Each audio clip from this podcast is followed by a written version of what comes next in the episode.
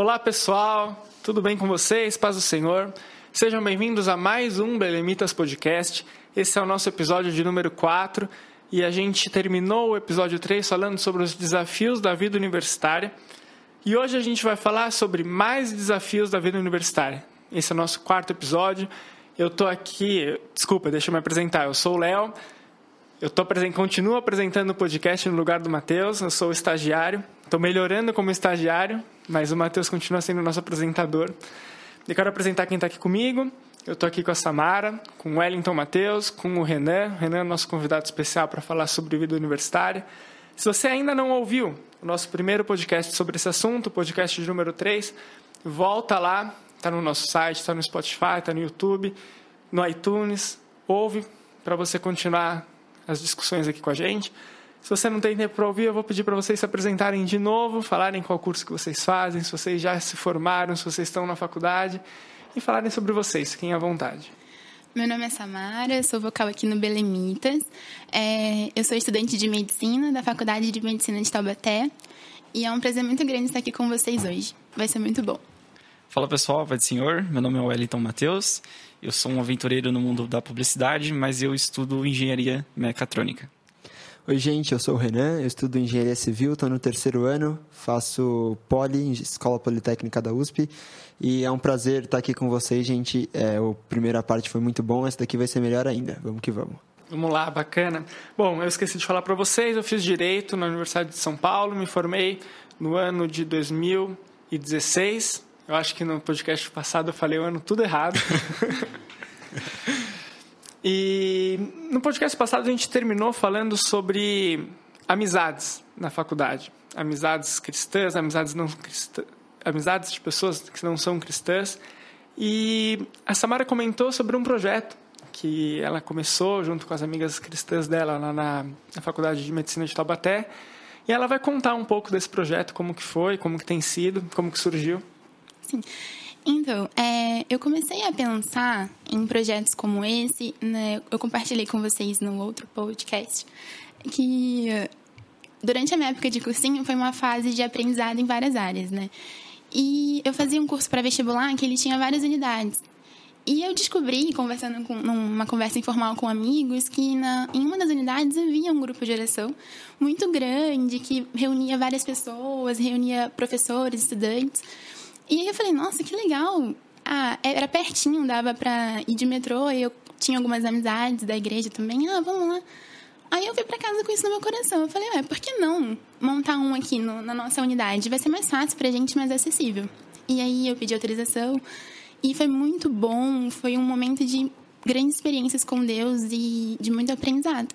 E graças a Deus eu passei na minha universidade e eu fui com esse propósito no meu coração para a universidade. Eu falei assim como foi muito bom e como eu vivi muitas experiências com Deus no curso pré-vestibular, através do grupo de oração, eu queria trazer isso. Só que era um outro ambiente, um outro contexto.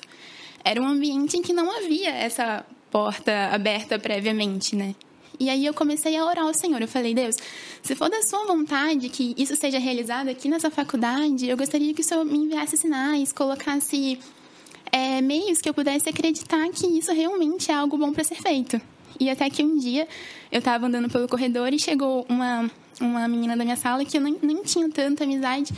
Mas ela falou assim: Olha, eu olhei uma postagem sua no Instagram que você colocou um versículo e um trecho de um livro. Achei muito legal. O que, que você acha de a gente fazer um grupo de oração aqui na faculdade? Então, assim, a, não tinha mais dúvida de que aquilo seria bom.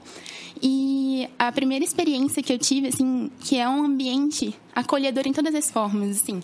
É um ambiente em que jovens cristãos e não, não cristãos ali dentro da faculdade têm de é, vivenciar essa experiência de mesmo em um ambiente tão complicado, há ideias diversas que fogem daquilo que está pré-estabelecido. É um ambiente que a gente tem vivido milagres mesmo, maravilhas, pessoas encontrando ao Senhor. E foi assim que aconteceu o grupo de direção na faculdade. E hoje a gente começou com um grupo pequeno, em um horário diferente, e hoje já é um grupo grande. Ah, uma outra coisa que eu queria compartilhar também é que como que funciona? A gente coloca os nossos flyers, no, os flyer no, o flyer no, no corredor, as pessoas olham lá, veem o horário, o grupo, elas aparecem lá, pessoas de diferentes igrejas e que às vezes não são cristãs. E a partir disso, o Senhor começa a fazer obras grandiosas. E é mais ou menos assim. E eu queria deixar uma mensagem, assim, às vezes você acha que, nossa, mas vai ser muito difícil, vai ser muita gente dizendo que eu sou doido, que não dá certo. Se for da vontade de Deus que isso seja realizado, ele vai te dar estratégia, ele vai te dar coragem, vai te dar ousadia e vai te defender, né, de possíveis ataques. E isso não tem como falar que não existe. Existem, mas o Senhor dá estratégia, dá direcionamento. E é isso. Legal, muito bacana. Essa é um exemplo para todos nós, principalmente para quem está na faculdade e quer fazer alguma coisa. Esse é um exemplo muito encorajador para a gente expandir a fé, expandir o nome de Jesus por lá. Eu, eu queria saber de você como que foi a recepção do projeto em três níveis diferentes. Primeiro, com relação aos alunos que já eram cristãos e viram o projeto. Depois, aos alunos que não são cristãos e frequentam provavelmente o grupo de oração. E a recepção da faculdade, se a faculdade ajuda, se a faculdade apoia, ou se vocês fazem meio que em separado. Como Sim. que é isso daí? É, essa questão é muito importante e muito pertinente, porque existem diferentes universidades é, associadas a diferentes é, ao estado, ao município, e a gente tem que ficar muito atento é, se essa faculdade está disposta a liberar um espaço ali dentro para que você possa fazer uma coisa como essa. É, no meu caso, foi assim: eu não queria fazer como existem, né? Você simplesmente pega uma sala vaga, um horário vago, chama as pessoas e fala: Ó, oh, a gente vai fazer isso aqui. Não, eu queria fazer algo que eu soubesse que eu poderia ficar ali tranquila, sem nenhum problema. Então, eu pedi uma carta ao meu pastor, uma carta de recomendação. Eu falei: Ó, oh, pastor, eu estou com esse propósito no meu coração. Peguei essa carta, ele, ele prontamente me ajudou é, orou por mim, me deu essa carta e eu fui até o reitor da faculdade.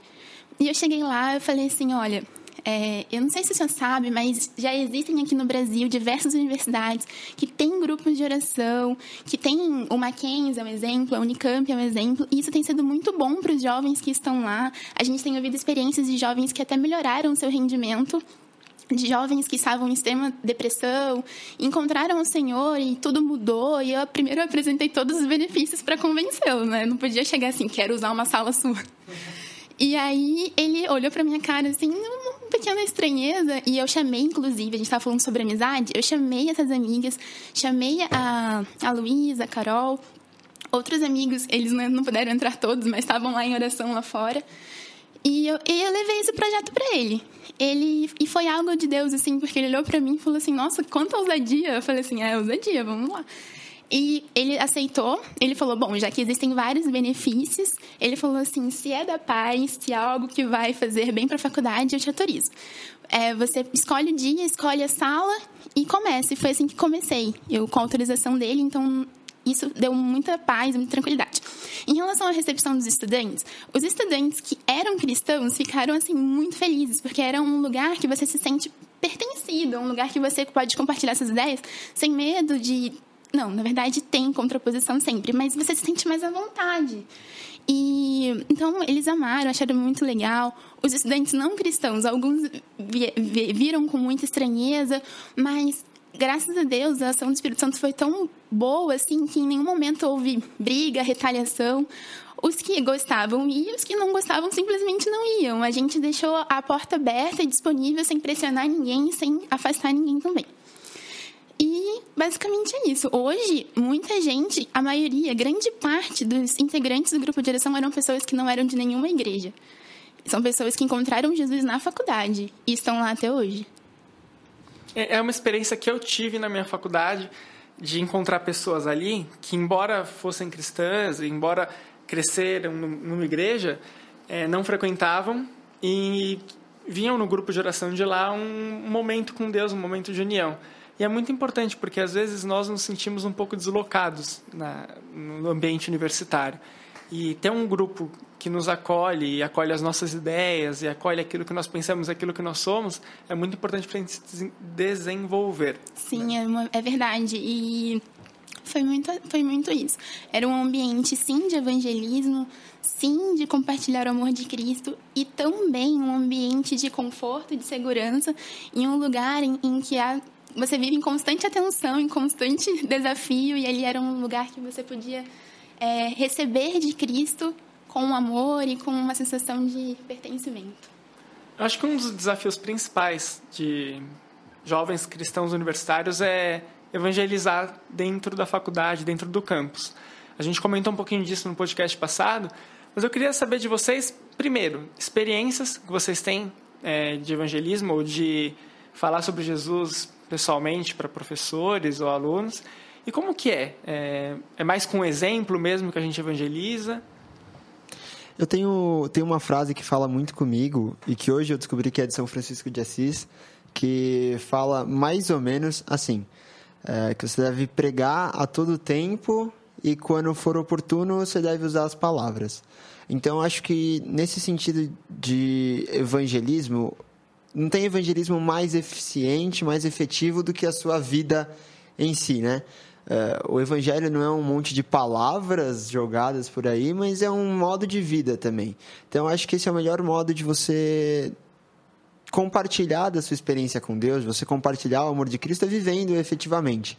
E todas as vezes em que alguém chegou em mim e demonstrou interesse na igreja ou que algum amigo meu mostrou, aparentou algum interesse por conhecer a Cristo, foi muito mais por, pela vida do que pelas palavras em si. Acho que isso reforça como não tem nenhum método mais uh, efetivo do que você viver efetivamente aquilo que você prega, aquilo que você diz, né? Legal, Renan. Acho muito interessante isso que você falou. Realmente é com comportamento. Eu também tenho uma experiência que aconteceu comigo semestre passado e eu consegui entender muito como as pessoas elas nos veem como cristãos e no fundo elas querem saber um pouco da razão por que nós somos. É, foi uma experiência um pouco diferente. Eu estava junto com alguns amigos, uns seis, sete, em uma sala na biblioteca. A gente estava estudando antes de uma prova e do nada assim a gente entrou em um assunto sobre fazer atos sexuais antes do casamento. E aí um dos meninos até falou, oh, para o Wellington tá aqui, não conversa sobre isso. Mas eu falei, não, tudo bem. E eles continuaram conversando, mas um deles falou para mim, Wellington, por que, que vocês cristãos é, precisam ter, seguir algumas regras e, tipo, só podem fazer após o casamento se foi uma, foi uma coisa que Deus criou, né? Todos os atos sexuais. E aí, naquele momento, eu consegui explicar para ele simplesmente o que a Bíblia fala sobre o namoro, o noivado e o casamento. E, para minha surpresa, no final, todos concordaram que aquilo ali era o melhor. Né? A forma como a Bíblia apresenta é, isso é, é uma forma muito boa. Um, um, deles até falou que isso evita vícios, o outro falou que evita algumas doenças sexualmente transmissíveis. Então, eu pude entender que realmente a gente compartilha o evangelho e as pessoas é, têm um pouquinho de Deus nelas. Né? O nosso Criador deixou um pouco do DNA dele em nós e todos ali concordaram. Eu achei uma maneira muito legal e efetiva que eu não imaginava que eu poderia compartilhar o evangelho desse jeito numa conversa tão informal isso mostra justamente o que o Renan falou, né? De, na verdade, a gente pregar com o nosso exemplo. Porque a gente não vai receber a oportunidade de dar uma palavra para os nossos amigos universitários. É algo que vai surgir no momento de uma conversa, no momento de um bate-papo, de um almoço juntos. A gente tem que estar sempre preparado. É, existem duas formas, acho que aparece essa a nossa veia cristã numa conversa. Quando as pessoas se interessam por Deus e quando as pessoas nos confrontam, confrontam a nossa fé. O que, que aparece mais para vocês? Eu acho que, assim, o confronto das ideias acerca da Bíblia ele é muito presente em todos os momentos. As pessoas, é, os jovens principalmente, eles pensam muito a respeito de algumas coisas que estão na Bíblia e que pelo mundo que a gente vive hoje, não são mais aceitáveis. Então, pelo menos comigo, às vezes numa conversa informal ou num discurso até mesmo sobre política, como a gente comentou no outro, eu acho muito isso. Nossa, mas a Bíblia fala a respeito disso, mas você não acha que seria diferente? E aí entra também naquele ponto de, de que não, a gente não pode questionar é, a gente não pode fazer com que seja relativizado alguns valores que são absolutos para nós. Então, assim, pelo menos comigo, a minha experiência pessoal está mais relacionada ao meu confronto, ao confronto a respeito do que eu acredito, daquilo que está na Bíblia, mais do que a minha fé racional e que eu exerci. Eu acho que, em geral, as pessoas proativamente se interessam mais quando elas passam por um momento de dificuldade. E eu vejo isso com os meus amigos não cristãos. É, mais comum que eles falem, ah, meu, não sei, ore por mim, ou preciso de você, e você tem uma possibilidade de falar ali, pô, tô orando por você, tamo junto, é, é, conta comigo, conta com Deus também, momentos de dificuldade deles do que num, num momento normal da vida. Por outro lado, eu acho que as, os confrontos são também uma parte muito importante mesmo do crescimento espiritual nosso.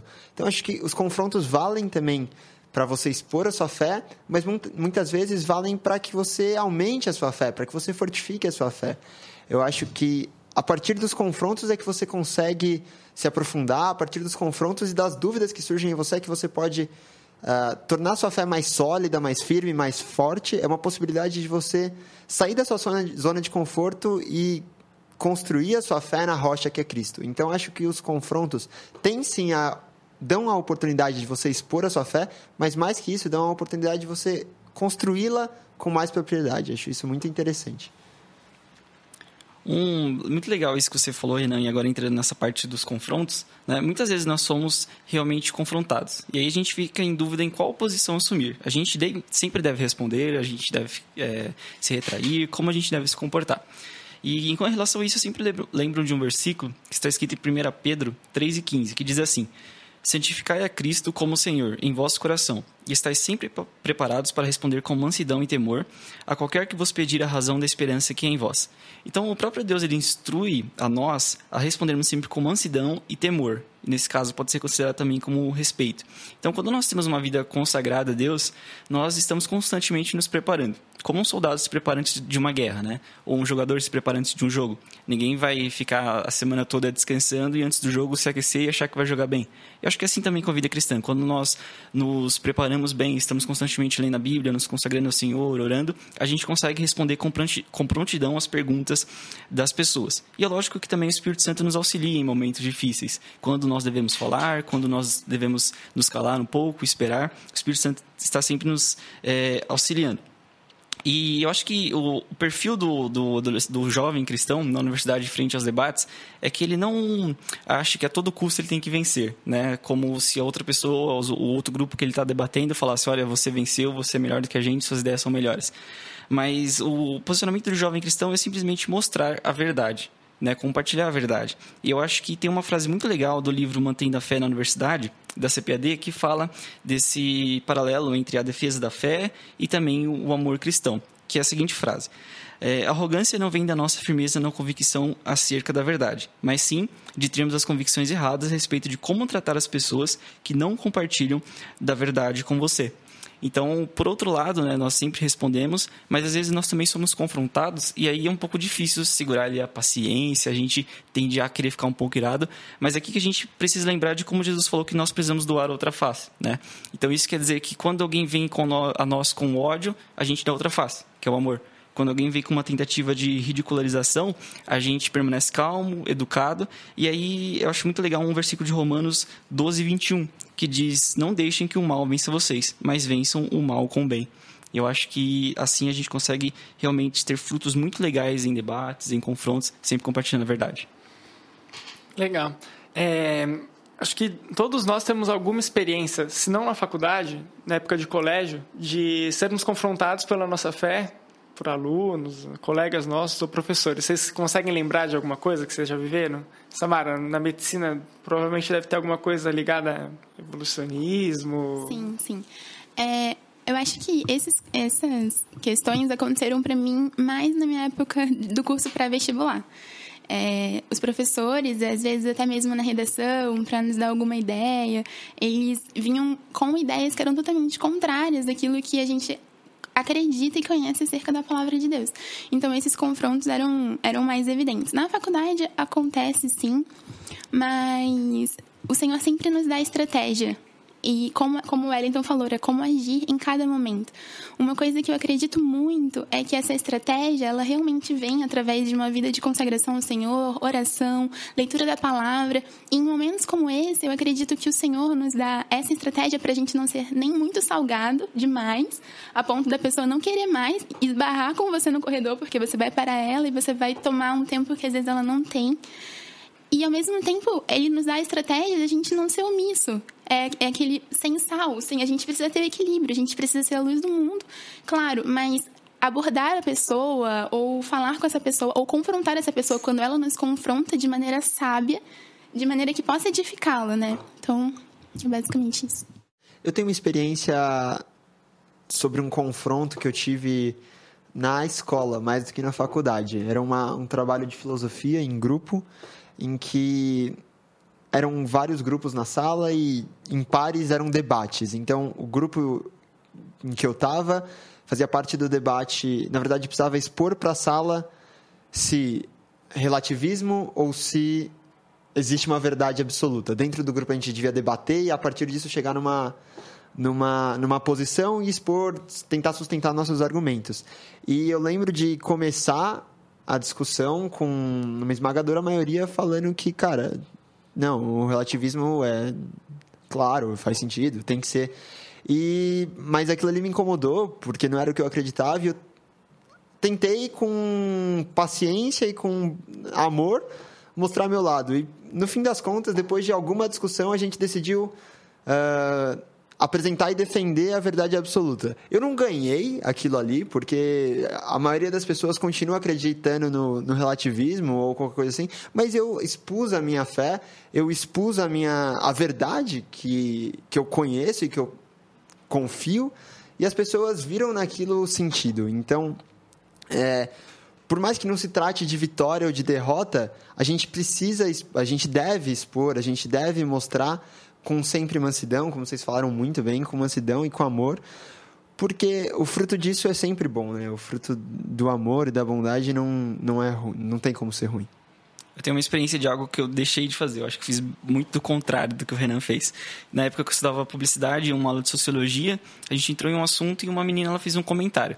Ela falou: Olha, eu não sei como as mulheres continuam acreditando na Bíblia, se no casamento a Bíblia dá permissibilidade para o homem agredi-la até mesmo fisicamente. E o professor concordou aquilo com, ela, com aquilo que ela falou. E eu sabia que aquilo era uma interpretação incorreta da Bíblia. Talvez ela nunca tivesse lido, escutou aquilo de alguém. E eu poderia simplesmente compartilhar que a visão bíblica em relação ao casamento, o homem e a mulher, não era daquele, não era daquele jeito.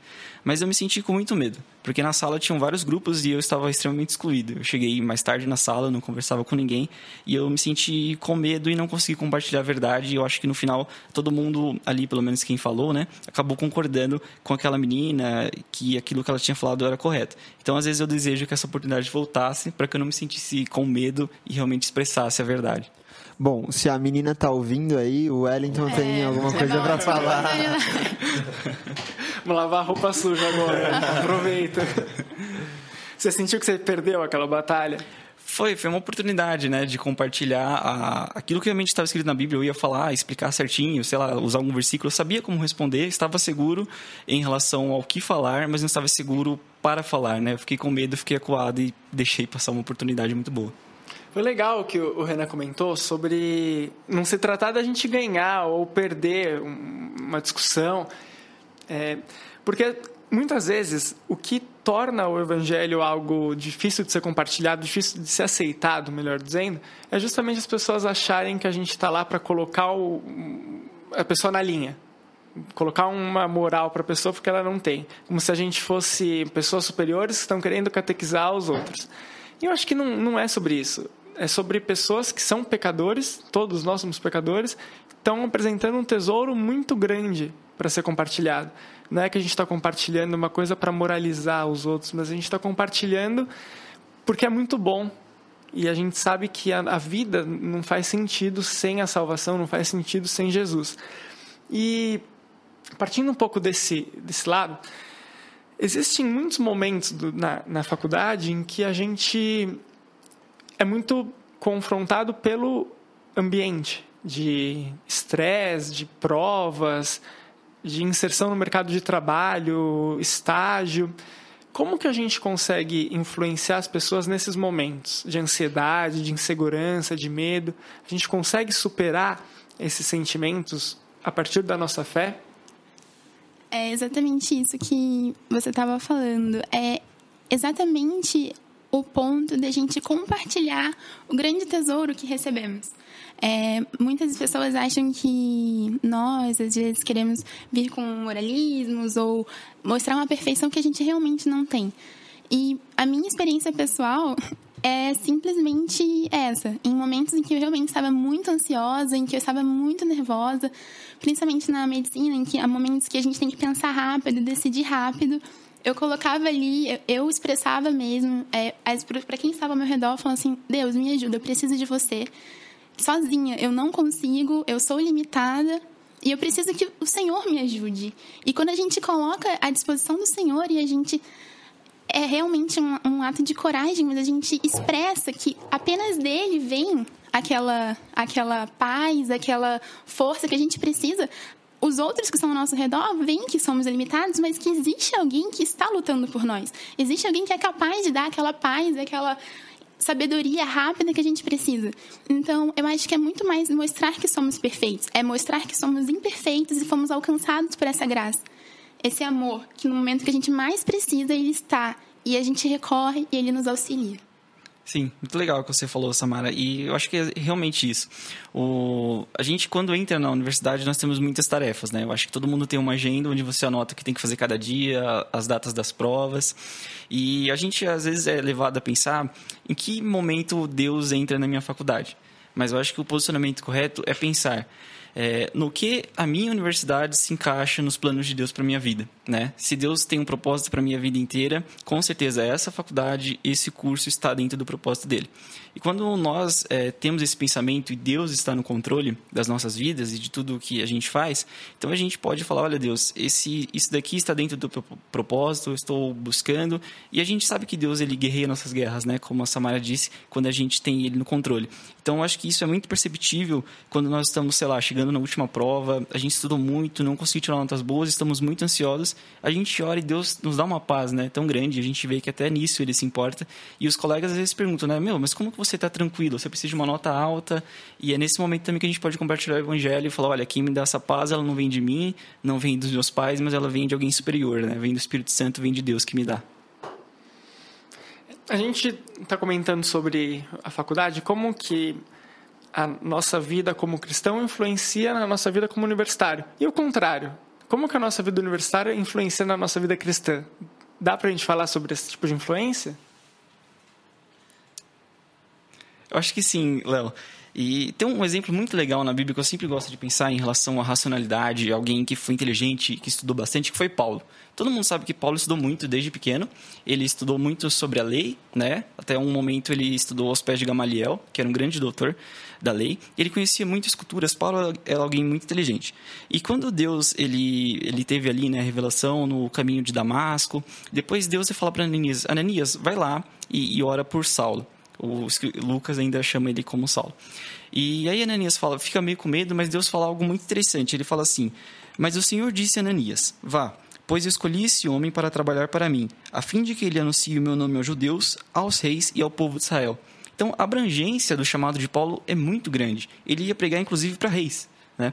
Então, Deus usou o intelecto de Paulo também. Deus não jogou isso fora. Né? Deus não jogou também a profissão dele fora. E a gente pode ver que, por exemplo, ele pregou até mesmo em Atenas, lá no Európago. Né? Todo mundo considerava os gregos como os mais é, sábios o, do mundo, mas é, Paulo conseguiu expressar o evangelho para eles. Então, acho que o jovem cristão, a área de abrangência dele na igreja é muito grande. Ele pode estudar na escola dominical, ele pode auxiliar adolescentes que estão em dúvidas é, com cursos que vão cursar na faculdade, ele pode dar aula em cursinhos comunitários, que é o que a gente faz aqui, né, e tem frutos muito, muito legais. Então, o, o jovem universitário pode ser muito utilizado na igreja, a abrangência dele é muito grande, assim como foi a de Paulo também. Agora, a pergunta que acho que é o grande enigma da, do podcast. Como que eu faço para aplicar cálculo à nossa vida cristã? Essa pergunta não é comigo.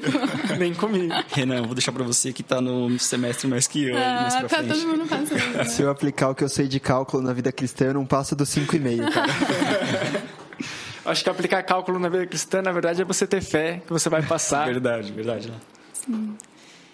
E falando um pouco a respeito do que o Wellington disse, essa semana eu li um texto que falava justamente isso, que é, o discernimento e a irracionalidade são polos opostos. A universidade te ensina a ser um ser pensante, a refletir sobre as informações que você recebe, e a partir do momento que nós estamos lá, nós somos ensinados a refletir, e essa reflexão acerca do que a gente lê é importante, porque é fato que vivemos hoje dias em que a leitura da Bíblia é distorcida em vários momentos. Então, ter essa racionalidade, exercer uma fé racional é importante. A gente não, não tem como sermos irracionais e queremos entender aquilo que as Escrituras nos diz a respeito de conduta, de exercício de fé e de vida cristã.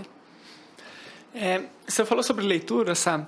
A gente na faculdade lê muito e tem acesso a muito conhecimento. É, vocês têm sugestões de livros é, ou podcasts, enfim? O que, que vocês usam para se armar na fé? Tem um podcast que eu gosto muito, que obviamente chama Belemitas Podcast. Mas, é, além disso, tem um livro que eu decidi levantar a mão logo, porque talvez o Matheus falasse antes de mim, que é Cristianismo Puro e Simples, do C.S. Lewis, que é um clássico e um clássico necessário para qualquer um. É, cara, o quanto me ajudou isso a tirar dúvidas e a descobrir dúvidas que eu não tinha e saná-las não está escrito. O quanto isso me mudou o meu jeito de ler o mundo e ler as pessoas e ler a Bíblia. É, então eu compartilho com vocês essa minha indicação, Cristianismo Puro e Simples. Legal. Eu também tenho dois livros para indicar. Um é o Mantendo a Fé na Universidade e o outro é Verdade Absoluta. E não que eu tô querendo patrocínio alguma coisa assim, mas os dois são da CPAD. eu também não quero patrocínio, mas uma série que eu indico muito, é como o Renan falou, a série do C.S. Lewis é realmente uma leitura difícil, é uma leitura que demanda tempo. E nós, jovens cristãos universitários, às vezes não temos esse tempo, mas é uma leitura que edifica muito, que faz você ampliar os seus horizontes a respeito da fé e das escrituras. Eu queria recomendar dois livros é, um deles chama Resposta aos Céticos e outros, outro chama Razões para Crer. Que acho que eles, eles trazem muitos debates que a gente acaba se deparando durante a nossa vida universitária. E aquelas questões que são muito difíceis e que às vezes a gente não tem aquela resposta pronta na hora. Então, são livros que ajudam bastante a gente a ter um pensamento rápido sobre, sobre o que dizer quando somos confrontados. Pessoal, é, eu sei que a gente tem mais assuntos para falar, mas o nosso tempo está chegando ao fim. É, com certeza a gente vai ter outras oportunidades, então fiquem atentos no Belemitas Podcast, porque vocês uma hora ou outra vão se deparar com outros temas sobre a universidade. Se vocês gostaram desses dois episódios, do episódio 3 e do episódio 4, mandem sugestões de temas, mandem dúvidas que vocês têm, é, compartilhem histórias, compartilhem experiências que vocês têm na faculdade. E estejam com a gente. Não nos abandonem, continuem ouvindo o podcast. Entrem no nosso site belemitas.com. Procurem pelo nosso blog, para o alvo. A gente tem redes sociais, segue a gente lá no Instagram, arroba Grupo Belemitas, no YouTube, ou youtube.com.br Grupo Belemitas, Facebook, Grupo Belemitas. Falei todos agora, né, Matheus? agora sim. Né? É, tá ganhei, melhorando, tá melhorando. Ganhei um ponto positivo sim. do meu chefe. Sigam a gente. Muito obrigado pela participação. Muito obrigado por, por nos ouvirem. Deus abençoe a todos. Tenham uma ótima noite, tarde, manhã, enfim, o horário que vocês estejam ouvindo. Beijão, pessoal. Deus abençoe. Tchau. Tchau, tchau. Tchau, pessoal.